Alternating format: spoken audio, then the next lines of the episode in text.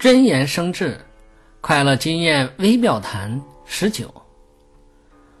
学问广博、修养深厚的管理者，在为人处事时，无论大事小情，都会认真对待，特别会观察这件事情是符合善还是恶的。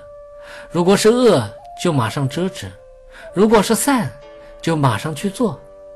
哪怕很小的事情，他也会十分关注，他都能以谨慎的态度去对待。